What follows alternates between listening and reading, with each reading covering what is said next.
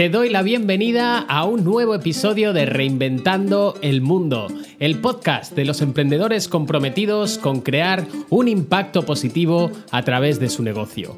Un espacio abierto a la conversación con emprendedores de éxito donde encontrarás inspiración y valiosos consejos para impulsar tu negocio con propósito presentado por un servidor, Andoni Silva. Puedes consultar mi web en www.coachparaemprendedores.es. ¡Comenzamos! Hoy vamos a conversar sobre cómo pasar de ser empresario a ser empresario con propósito y generar un impacto positivo en la sociedad. Para ello contamos con Álvaro Miguel Cabrera. Él es empresario y payaso de hospital desde hace más de 11 años. Es el director del Founder Institute Valencia y el fundador de Grupo Alma y Fundación Alma, que tiene presencia en tres países y apoya a niños y familias con escasos recursos a vivir una vida más digna. Álvaro, es todo un placer tenerte hoy con nosotros y gracias por participar en Reinventando el Mundo. Gracias, Andoni. Gracias a ti por, por la oportunidad y feliz de poder contarle a tu audiencia un poquito ese recorrido de este mundo empresarial con propósito. Álvaro, a mí algo que, me llama mucho la atención con, esta introducción es que durante más de 11 años has sido payaso, bueno, has sido y eres payaso de hospital. Cuéntanos un poquito más, porque, porque es muy curioso que tú eres mucho de la parte empresarial, tienes varias, varias empresas eh, cuéntanos, ¿de, dónde surge esa idea de, ser payaso de hospital? Fíjate, Andoni, yo, yo, siempre le pregunto a la gente que por qué se inicia en el mundo social. Y, básicamente las dos, las dos respuestas más comunes son porque vi el ejemplo en mi casa en alguien como mi madre, mi padre, un abuelo, eh, o tengo alguna persona con alguna discapacidad o algún tema eh, de oportunidad dentro de mi familia que también me sensibilizó con eso. Esas son las dos respuestas que yo más escucho cuando hago la pregunta. En mi caso, es la primera. Eh, mi abuelo fue una persona que dedicó toda su vida a ayudar a los demás. Eso mi mamá lo heredó de él y ella toda su vida lo que ha hecho es ayudar a los demás. Y, de alguna manera yo tengo la dicha de haber heredado ese amor por, por, por los demás y por la sociedad. En ese sentido, eh, desde muy temprano ya yo iba a actividades sociales con, con mi madre y veía todo lo que hacía y, pudo realizar mi abuelo en nuestra ciudad de origen. Eh, pero yo siempre sentía como que me faltaba algo más. Y la verdad es que el día que vi la película de Patch Adams, ese día cambió mi vida y yo dije, algún día yo voy a ser payaso de hospital. Y la verdad no te sabría decir exactamente cuántos años más tarde, eh, desde que salió la película o desde que la vi hasta que finalmente me inicié, que conocí de esta fundación Doctor Yaso, eh, fue, que, fue como un automático. O sea, conocí que había una fundación que se dedicaba a la formación de payasos de hospital y hacía actividades con niños en los hospitales. Y dije, bueno, esta es mi oportunidad de hacer ese sueño y ese propósito realidad. Qué bueno, qué interesante. Bueno, cuéntanos un poquito más también eh, sobre los diferentes proyectos y, cómo, cómo, se hace para, para, integrar, o sea, yo veo tus proyectos y veo que, que, realmente todo tiene una coherencia y que todo tiene esa, ese, esa parte de impacto, ¿no? esa parte de aportar algo positivo. Cuéntanos cómo, eh, desde, desde esa visión de empresario, cómo hacemos para integrar toda esa parte de propósito dentro de un negocio. Mira, eh, yo creo que lo más importante, Andoni, es, es hacer las cosas no porque te toca, sino porque estás convencido de que quieres hacerlo. Yo creo que eso es lo primero. Porque en muchas empresas se habla de responsabilidad social empresarial. Nosotros en Grupo Alma hablamos de convicción social empresarial. ¿Ok? Porque estamos convencidos de lo que estamos haciendo, lo disfrutamos, nos gusta y dedicamos eso que es nuestro recurso más valioso, que es nuestro tiempo. Porque aparte de dedicar un porcentaje fijo de las ventas de todas las empresas del grupo Alma en los diferentes países donde opera a iniciativas, a actividades eh, de, apoyo, especialmente de niños eh, con algún tipo de vulnerabilidad, lo que más instamos es a que los colaboradores involucren eh, no solamente ellos, sino también a su familia en esas actividades que promovemos donde donan su recurso más valioso que su tiempo. Incluso, con mucho orgullo, te puedo decir, Andoni, que en algunos casos han sido ellos los que han recaudado los fondos para hacer algún tipo de esa actividad. Cuando llevan a su familia, de verdad que es un proceso espectacular. Y te quiero contar una breve historia. Yo, en uno de mis viajes a Venezuela, de cuando voy a visitar mi negocio, voy de tiempo en tiempo y, y tuve la oportunidad de conocer a tres personas que estaban trabajando nuevas conmigo en diferentes empresas. Y entonces cada vez que voy a Venezuela me gusta, bueno, entrevistarlos, conocerlos, entender un poquito su pasado, cómo se sienten en la empresa. De manera individual estas reuniones, ¿no? Y las tres personas estaban en tres empresas diferentes. Y cuando les pregunté qué era lo que más les gustaba trabajar en Grupo Alma, los tres, de manera, o sea, eh, como un hilo conductor entre los tres, me que lo que más me gusta trabajar en Grupo Alma es que es un grupo empresarial que nos permite hacer estas actividades sociales que nos conectan con esa, esa posibilidad de ayudar al que más lo necesita. He llevado a mi familia y eso nos ha permitido tener una mejor relación, me ha permitido conectarme mejor con mis compañeros de trabajo. Entonces, cuando tú escuchas eso eh, eh, de manera aleatoria, eh, te das cuenta que, es el camino correcto, que es sembrar esa semillita de que tenemos que estar convencidos de, de, lo bonito y lo satisfactorio que emocionalmente significa donar tu tiempo en favor de quien más lo necesita. Hmm.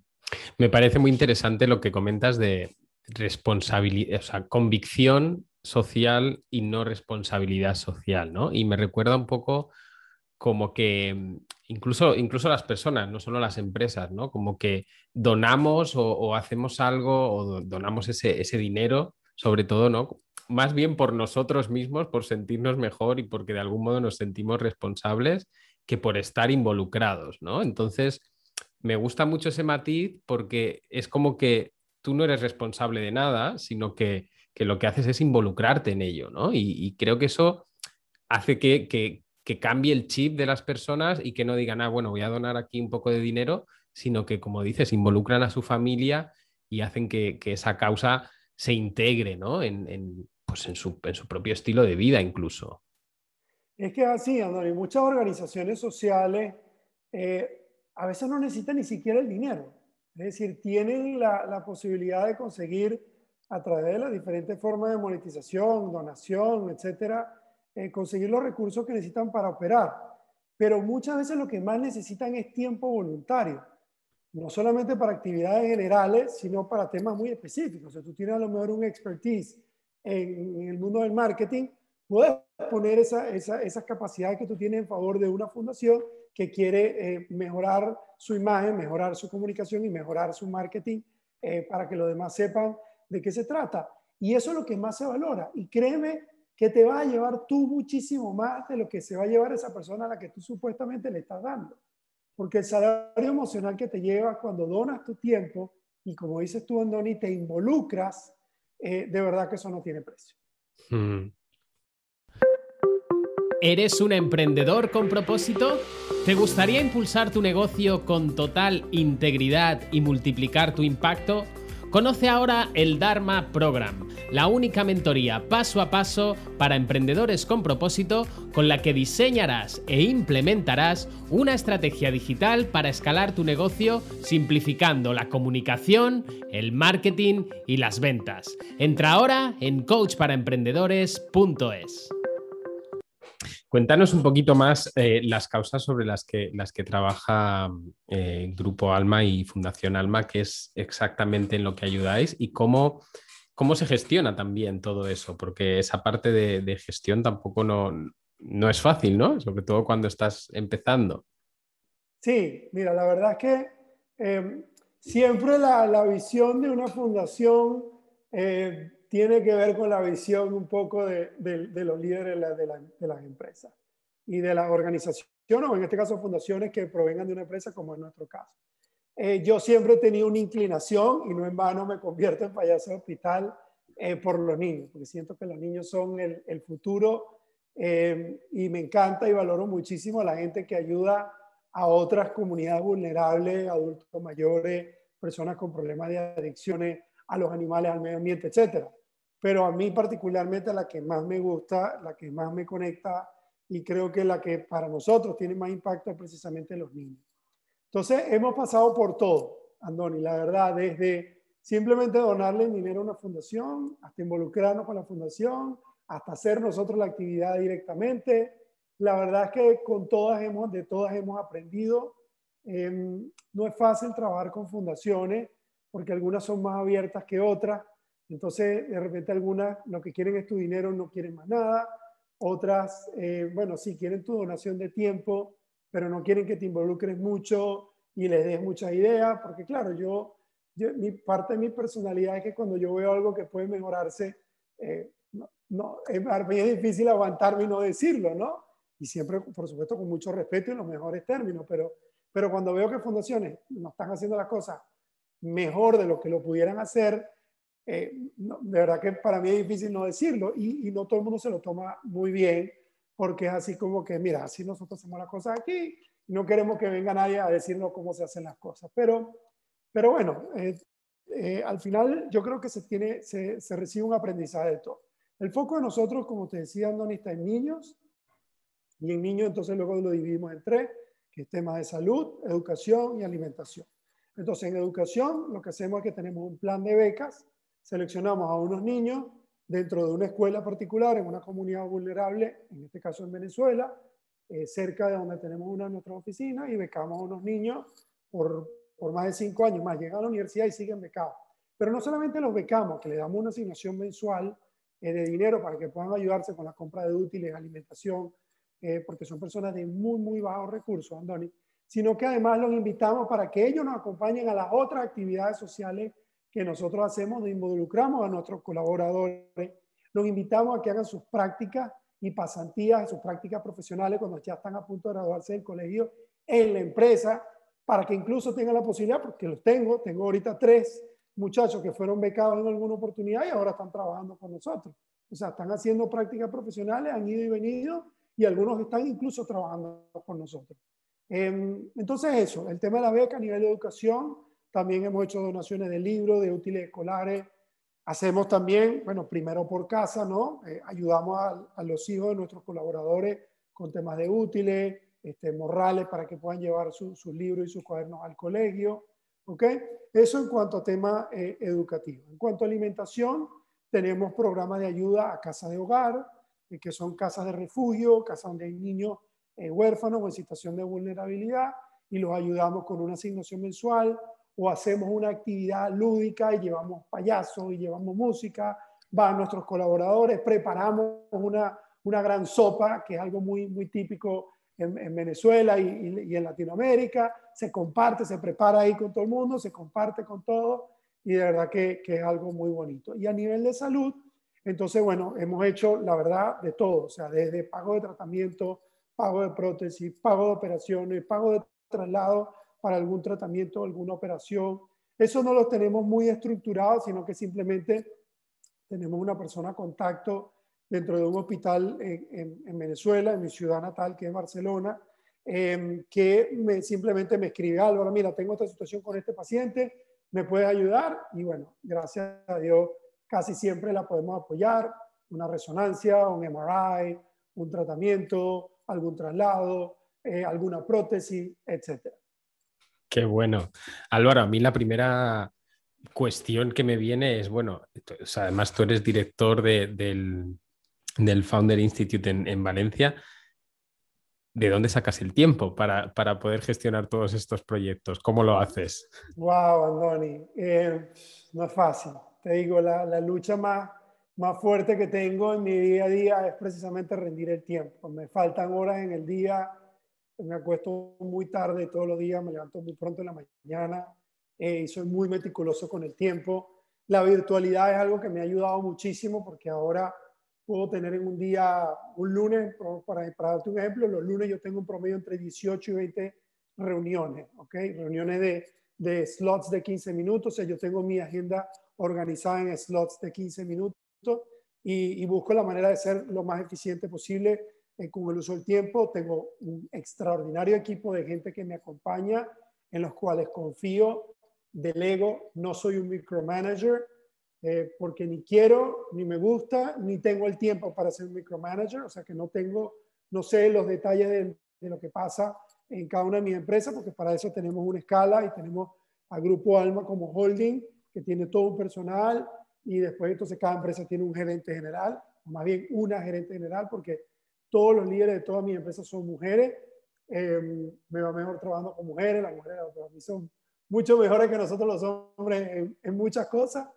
Y, y, la verdad es que, que sí, es una lucha diaria. Lo último fue que, bueno, puedo recomendar este libro que se llama Lidérate, de un autor que se llama Agustín Peral, que tiene un método que se llama FASE, y me ha ayudado bastante a, a ser más eficiente en el uso de mi tiempo. A ver, enséñanos lo que veamos por ahí la portada. Sí, a ver si, si, se ve. Lo que pasa es que aquí con el fondo de pantalla aquí está, lidérate. Mm. Lidérate. Tremendo libro, lo recomiendo a todo el mundo. Tiene un método bastante sencillo que en resumen lo que te pide es que tengas por lo menos de 3 a 4 horas al día o bloques de 45 minutos a 60 minutos donde no hagas más nada sino una sola cosa, lo que llaman las la TAR, que son las tareas de alto rendimiento. Eh, no procrastinar, porque, voy a decir una frase aquí que va a sonar muy, muy eh, cantinflérica, que es que lo importante es que lo importante sea lo importante. Entonces lo urgente nos va arropando en el día a día y como es lo más fácil de salir, eh, lo, lo, importante, que es lo que realmente no, nos, nos saca de nuestra zona de confort, pero que va a tener un impacto positivo, lo vamos dejando ahí de último y lo vamos procrastinando. Hmm, muy interesante eso. Yo siempre digo que cuando, cuando, porque e, esto pasa mucho, ¿no? Sobre todo en los emprendedores que, pues esa sensación de ir apagando fuegos, ¿no? De, ay, ahora me pasa esto, ay, ahora aquello. Y al final eh, nos rendimos y no hacemos, como tú dices, las cosas importantes, ¿no? Y yo algo que, planteo con, los emprendedores que trabajo es que, que se paren a pensar, que anoten todas esas cosas que están haciendo y que las clasifiquen por las que van a tener un impacto de aquí a un año, ¿no? Si eso que están haciendo hoy eh, dentro de un año no va a tener ningún impacto, pues déjalo, ¿no? Y dedícate a lo que de verdad tiene un impacto, ¿no? ¿Qué piensas tú sobre esto? Que es muy fácil pasar el día estando ocupado.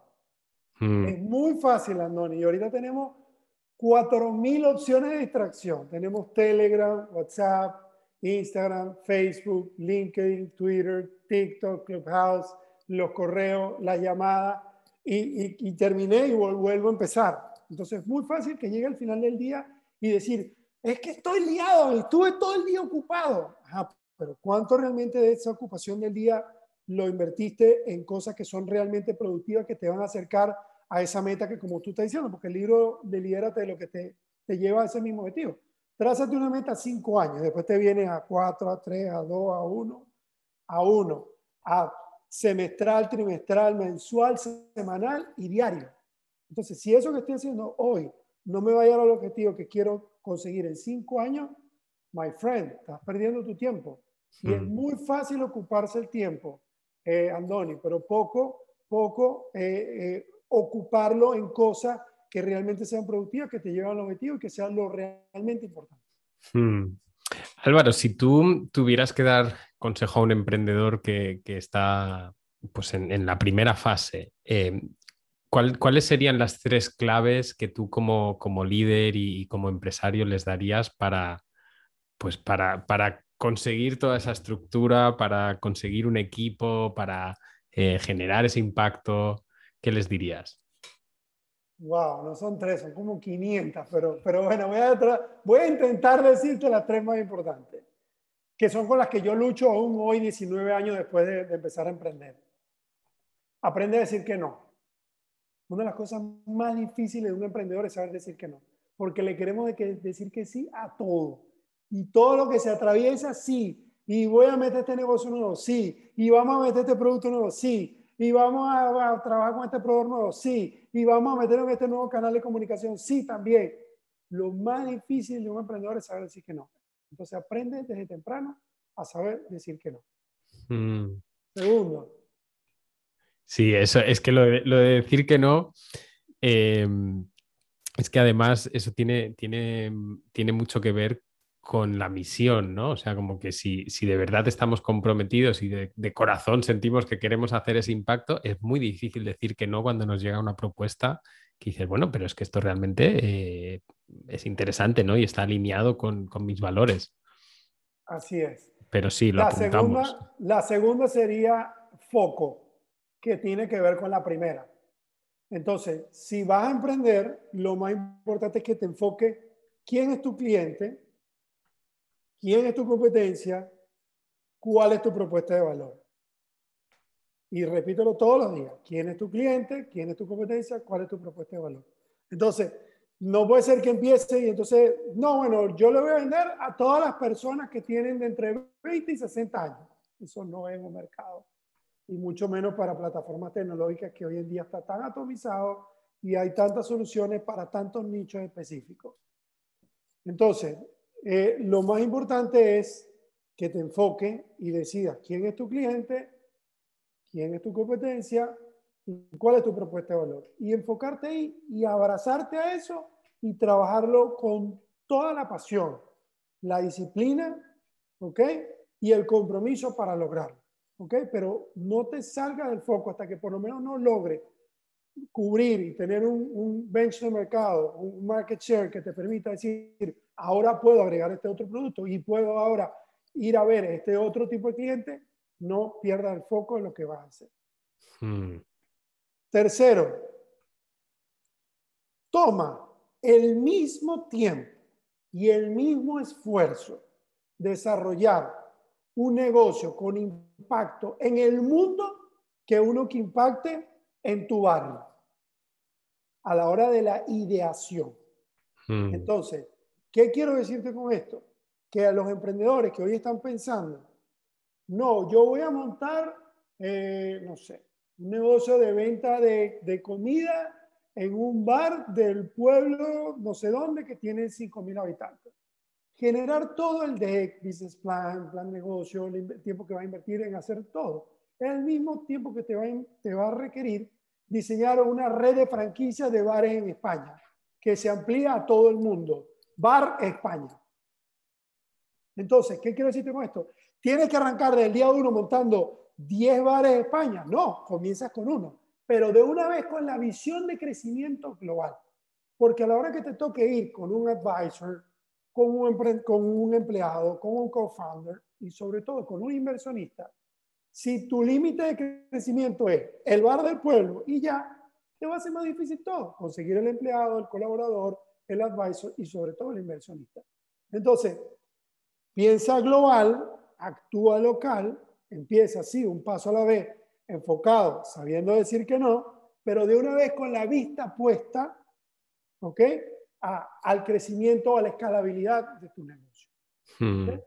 Y el bono, te voy a dar el, el, bono, que es la número cuatro, que es, y esta es muy romántica la que voy a decir, no importa cuántas veces la gente te diga que no, no importa la cantidad de veces que, que la gente te diga que estás loco, yo soy una prueba de ello y puedo contar mil historias de mi vida de todas las veces que a mí me han dicho que estoy loco, que eso no se puede, que eso no lo vas a lograr, que eso no lo vas a hacer, que ese tipo, esa persona a la que tú le escribiste no te va a responder, que esa distribución de ese producto no te la van a dar. Mira, me cansaría aquí de decirte, no, ni la cantidad de veces que he escuchado eso. Y eso es lo que me da doble motivación para seguir hacia adelante. Entonces, mm. No permitas que nadie venga a decirte que no puede, porque lo que esa persona te está diciendo es que él no puede. Cuando alguien te está diciendo, tú estás loco, eso no lo vas a poder hacer, es lo que está diciendo es, yo no tengo la suficiente capacidad de hacerlo, yo no lo puedo lograr, me da aterra hacerlo, entonces prefiero descargar mi, mi oportunidad de mejora, por así decirlo, en otra persona. Entonces, hmm. cuando esa persona te está hablando, yo, yo siempre lo digo así, un dedo va para allá y tres dedos vienen para acá. Entonces al final lo que se está señalando es así. Hmm. Sin duda, eh, yo siempre digo que el, único límite que nos ponemos está en nuestra mente. Todo lo demás eh, es posible, ¿no? Y, como bien tú dices, eh, pues en tu caso no tienes límites a nivel mental, pero sí te encuentras con esas barreras externas, ¿no? De gente que vuelca pues, pues sus miedos, su, sí, quizás su, incapacidad o quizás su pereza en todo eso, ¿no? Hay una, hay una historia muy bonita de cuando John Franklin Kennedy le, le preguntó al director de la NASA en aquel momento qué, qué, haría falta para llegar a la Luna, ¿no? y, el director, que no recuerdo ahora el nombre, le dijo, bueno, la voluntad de, hacerlo, sin más. O sea, no sé si tardaremos un año o tardaremos diez, pero si tenemos la voluntad por, llegar, pues eh, tarde o temprano llegaremos, ¿no? Y, un poco eso es, esa es la, historia que, compartes. Me ha gustado mucho también el, punto número dos, donde hablas del enfoque, porque este es precisamente uno de los, de los errores más comunes eh, que yo veo en los emprendedores con los que yo trabajo, cuando yo les, les ayudo a desarrollar una, estrategia, uno de los pasos es enfocarte, es enfocarte en un nicho de mercado inicial, ¿no? Y me encuentro con muchas personas, la mayoría, que claro, están haciendo cosas pues, pues muy interesantes, quizás de, desarrollo personal, eh, quizás de, de meditación, de mindfulness, cosas que realmente pueden ayudar a cualquier persona en el mundo. Pero claro, cuando les dices, no, te tienes que enfocar en un tipo de persona, porque es que si no, no vas a conectar con nadie, ¿no? ¿Qué les dirías tú a, a, estos emprendedores que ven eso de, de, enfocarse en algo como la pérdida de oportunidades de acceder a un mercado más grande? Lo que pasa es que cuanto más grande el mercado, más costoso es acceder a él. Entonces, y costoso no solamente en dinero, sino en tiempo. Entonces, sí que es válido, y que no nos vayan a malinterpretar quienes nos están viendo y escuchando, que, que es normal en una, en una startup, en una empresa, en un emprendimiento, pivotar. Ahora, pero pivotar en el entendido de que no es que hoy dices una cosa y mañana dices otra y pasado mañana dices otra, y entonces hoy es mi cliente este y mañana mi cliente es el otro, y voy pivotando eternamente, porque entonces al final no, no estás Tú no estás pivotando. Tú lo que estás es, exaltando como, como la oveja que va saltando por la pradera. Okay. Tú tienes que hacer todo lo que te planteaste para enfocar tu, tu visión, tu objetivo, tu estrategia para captar ese mercado, ese cliente, ese buyer persona que tú te definiste. Si con todo lo que hiciste al final no conseguiste product market fit, que es product market fit, que es conseguir que ese mercado que tú te planteaste tenga la necesidad que tú pensaste y enseñaste que había y que él le pareció atractiva la solución que tú le propusiste. Si al final no lo conseguiste, entonces tienes que pivotar. Pivotar en otro modelo de negocio parecido, similar o incluso diferente, o pivotar de target. Pero no lo puedes hacer hasta que no hayas agotado toda la estrategia que te planteaste. Y no solamente la que te planteaste tú, sino la que pudiste eventualmente escuchar de personas eh, que te asesore. Entonces es muy importante que defina hasta dónde quiero llegar. Se te ocurren ideas de productos, servicios nuevos, de ideas nuevas, de proyectos nuevos. Escríbelo no está mal. Y lo pones en un papel y lo guardas. Ya habrá tiempo para que lo puedas hacer. Qué interesante. Eh, Cuéntanos un poquito más, Álvaro, porque tú asesoras también a, emprendedores y a startups a través del Founder Institute en Valencia. Em, ¿qué, es lo que tú ves como algo común que tiene que cambiar en, el mundo empresarial? ¡Wow! Esa pregunta está súper potente. Yo creo que tiene que haber gente con más convicción. Eh, Andoni, yo creo que ahora se ha entrado como en una moda de ser emprendedor y, esa moda ha comenzado eh, viendo cosas irreales de lo que es emprender. Entonces nos metemos en Instagram y en TikTok y en YouTube y vemos a estos personajes que dicen, sí, yo soy emprendedor y al día siguiente aparecen con un Ferrari y el barco y el avión y el helicóptero y no sé qué. Y todo eso es mentira. Hay una frase que yo repito mucho, que es que el único lugar donde el éxito viene antes que el trabajo en el diccionario. No existe éxito de la noche a la mañana. Eso no existe. Entonces, si tú vas a emprender y no tienes claro que esto es un camino largo, duro, difícil, donde te vas a sentir solo, donde te vas a defraudado un millón de veces, donde te vas a sentir que no puedes más, te recomiendo que no emprendas. Voy a rescatar algo que dijo Elon Musk, que le preguntaron hace poco en, una, en un room de, de, Clubhouse que él entró y alguien le preguntó, que se hizo viral esta frase, alguien le preguntó, Elon, ¿y, ¿y qué le recomendaría a ese emprendedor? ¿Qué palabra de aliento le daría a esa persona que quiere emprender? Y la respuesta de Elon Musk fue, si necesitas una palabra de aliento, no emprendas. Entonces, conclusión, es un camino durísimo, dificilísimo, pero con una satisfacción espectacular, alucinante, cuando lo logra. Y cuando lo logra, significa que vas a poder fracasar una, dos, tres y hasta cuatro veces en el camino. Es más, termino con esto.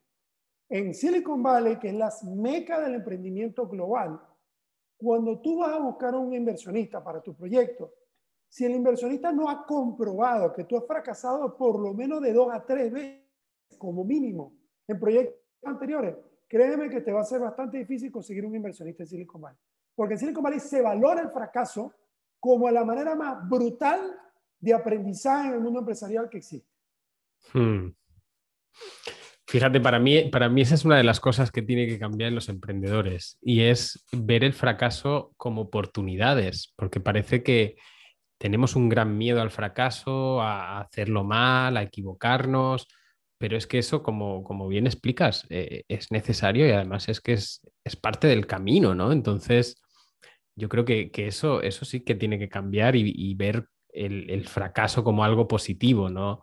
que no, que no nos enseñen que eso es, que eso es malo, que eso, eh, si nos pasa a nosotros es que hemos hecho algo muy mal. O sea, nada de eso, ¿no? Al final eh, está ahí. Lo que pasa que, como, como decías tú en, YouTube, en, en, Instagram, en todas estas redes, al final lo que vemos es esa, esa puntita del éxito, ¿no? Y todo lo que, lo que tiene que ver con el fracaso, como tiene esa connotación algo negativa, pues eh, yo creo que el 95% de, esta gente lo acaba ocultando o no mostrando eh, con esa transparencia, ¿no?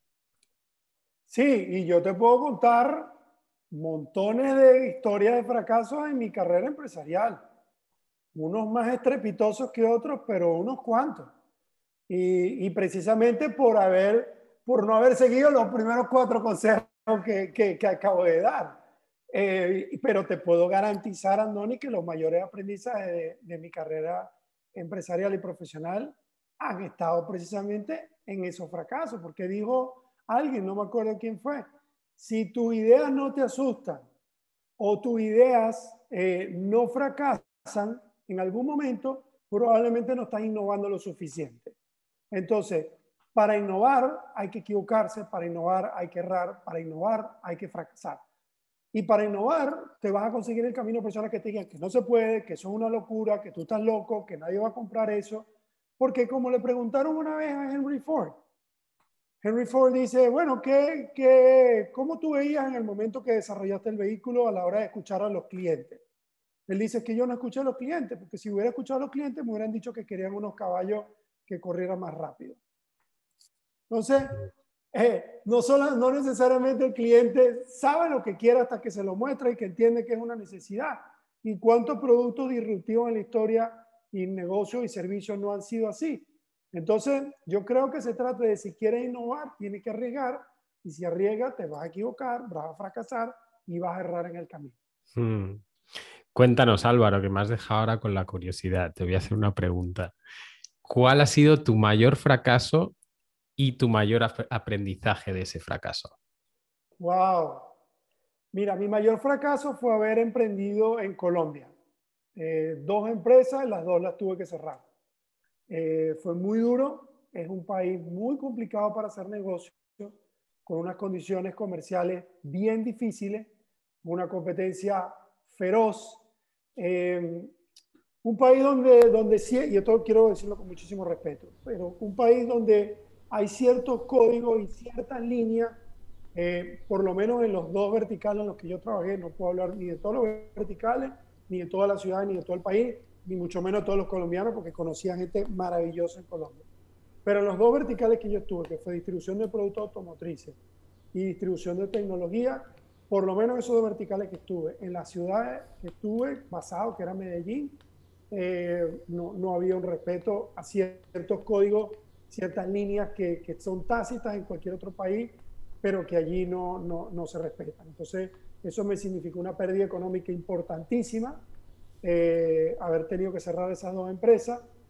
Eh, y bueno, y el aprendizaje que me quedó eh, me dio la oportunidad de iniciar con mi proyecto social eh, mi ópera prima desde el, punto de vista social y empezar en el mundo digital, porque yo tengo una carrera de 19 años emprendiendo en negocios tradicionales, pero a partir de, ese segundo cierre de empresa en, en, Colombia, fue que pude entonces decir, bueno, ya tengo el tiempo, voy a empezar en el mundo digital, y por dónde empiezo en el mundo digital, voy a empezar con un proyecto social, porque es la mejor manera de aprender y equivocarse, porque el dinero invertido no le va a doler a más nadie, sino a mí, no voy a tener dinero ni la presión de ningún inversionista, porque es un proyecto sin ánimo de lucro.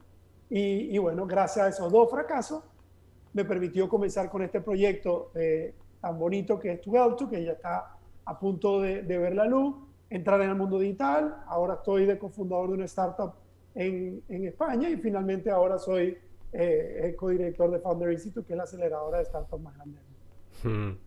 Fíjate cómo eh, eh, ese fracaso, ¿no? Que si se lo cuentas a alguien eh, se echa las manos a la cabeza todo lo, positivo que te ha acabado aportando, ¿no? Entonces, es un claro ejemplo de que el fracaso no tiene por qué ser algo negativo. Y yo creo que es como nos lo tomamos, ¿no? Si, si tú ese fracaso te lo tomas como algo personal, como que tú has fallado, como que tú no eres capaz de, de hacer que eso funcione, pues quizás ahí te hundes, ¿no? Y ese fracaso te, te pesa demasiado. Pero si tenemos una actitud positiva y somos capaces de, ver las cosas con más objetividad, ahí es cuando surge esa innovación ¿no? y, esas oportunidades que quizás sin ese fracaso pues nunca se hubieran dado. Decía, te cuento una historia de Charles Chaplin, él una vez ante un público contó un chiste y todo el mundo muerto de la risa. Volvió a contar el mismo chiste una segunda vez y bueno, ya se rió un poco menos de la mitad del público. Y volvió a contar el chiste por una tercera vez y ya no se rió nadie. ¿Cuál es la moraleja de la historia de Charles Chaplin? Él dijo, ¿por qué si el chiste nos dio risa una vez, por qué no nos da risa la tercera vez? Bueno, porque ya, ya sabemos la historia. ¿Por qué si te pasó algo negativo en tu vida, te lo sigues repitiendo y repitiendo y repitiendo en tu cabeza si no te agrega ningún valor? las cosas negativas que te pasaron, sácale el aprendizaje, sácale lo positivo y, pasa la página y déjalo atrás. ¿Qué haces trayéndolo otra vez y dándole vuelta? Y es por eso que se generan los problemas de depresión eh, en las personas, porque siguen trayendo a su presente cosas que quedaron en el pasado y siguen abrogándose para así, probablemente por eh, situaciones que lo afectaron sin tener culpa, porque yo no pude haber previsto, y cito mi ejemplo, en Colombia, cómo eran los códigos de hacer negocio en los dos verticales que yo estuve, en la ciudad que estuve, si no lo hacía. Era imposible, no, a pesar de que había viajado un montón de veces, o sea, no había manera. Entonces, nada, tienes que vivirlo para experimentarlo. Y después mm. que te pasó, aprende, saca de lo bueno, pasa la página y sigue adelante. Claro, esa, esa, es, esa es la actitud y, y a mí me encanta esa, esa, energía que desprendes, Álvaro, porque se nota, o sea, se nota que lo llevas ahí integrado y que, bueno, da igual lo que pase, tú ahí sigues al pie del cañón, ¿no? Cuéntanos un poquito más, Álvaro, sobre el trabajo que estás haciendo en el Founder Institute de Valencia, con el que llevas mm, relativamente poco, ¿no? Porque empezasteis en, enero de este, de este mismo año. Mira, es una historia muy bonita, em, una historia de perseverancia. En el, hace seis años estaba yo viviendo en, en Panamá y yo les escribí porque me pareció súper interesante lo que estaban haciendo. Y les dije qué oportunidad veían ellos de que, pudiéramos montar Founder Institute en, Panamá. Y en ese momento me dijeron que no. Yo la verdad tampoco insistí mucho porque en ese momento estaba muy enfocado en los negocios tradicionales y aun cuando tenía alguna idea de emprendimiento digital no tenía el tiempo.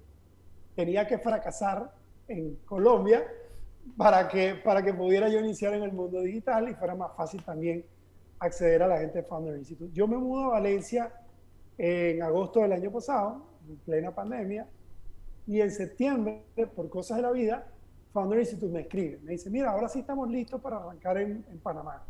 Y yo le digo, mira, pero es que ahora yo no estoy en Panamá, ahora estoy en Valencia, España. Y me dicen, no, pero es que Valencia no, no nos interesa. Después yo averiguo por qué, porque habían tenido una experiencia previa que no se había concretado, o sea, una gente que había pedido Valencia, hicieron parte del programa, lo abandonaron. Bueno, otra historia. Al final no se pudo arrancar con, con Valencia yo estaba muy enfocado en Barcelona y Madrid, donde tienen presencia hace ocho años. Pero yo dije, no, yo no me voy a con esta respuesta. Y me tocó a mí, un venezolano recién llegado de un mes en Valencia, literalmente vender la ciudad. Es decir, la comunidad autónoma de Valencia. Me puse yo a investigar, estuve medio día investigando cuáles son las ventajas competitivas de estar en Valencia. Entonces, primer puerto de España, quinto puerto de Europa, una ciudad vibrante, ecosistema en plena ebullición, una ciudad de servicio, la base de operaciones de la red supermercado más grande del país, una ciudad turística, tercera ciudad en habitantes de, de España. Pum, pum, pum. Tengo que vender esto, lo puse en un correo, se lo mandé a Deo, que es el CEO de Founder Institute. Me respondió los 30 minutos cuando empezamos en Valencia. Y bueno, así fue la historia. Le conté a mi abogado de aquí, eh, Borja, mira, tengo esto, me dieron la distribución de la representación de Founder Institute aquí en Valencia, necesito que me ayudes consiguiendo gente. Él me presentó con José Pascual, José me presentó con Marco y con Fred. Y bueno, juntos los cuatro iniciamos nuestro, nuestro camino a través de una formación que se llama Leading Institute. Y el 27 de abril lanzamos formalmente nuestra primera cohorte con 19 startups. Mm. Y cuéntanos quién, quién puede acceder a la ayuda de, Founder Institute y, de, qué, de qué forma se, se, materializa ese trabajo que hacéis. No, todo el mundo. Es decir, la Founder Institute tiene presencia en 200 ciudades del mundo y quien nos esté escuchando o, siguiendo simplemente tiene que colocar fi.co y ahí, dependiendo de la geolocalización de donde se esté metiendo, le va a decir cuáles son los chapters que están más cerca. Em, al final, el programa se está llevando hoy en día virtual y, por lo que hemos estado conversando hasta ahora, se va a seguir llevando así. Se van a hacer algunas actividades de, networking, especialmente eh, presenciales, pero todo lo que es la, etapa de recruiting, que es cuando empezamos a captar a esos founders, y, todo lo que son las, las 14 sesiones que dura el programa, va a ser 100% online porque es mucho más eficiente, menos time consuming, no hay traslado, no hay parking, no hay incluso hasta el impacto medioambiental es menor.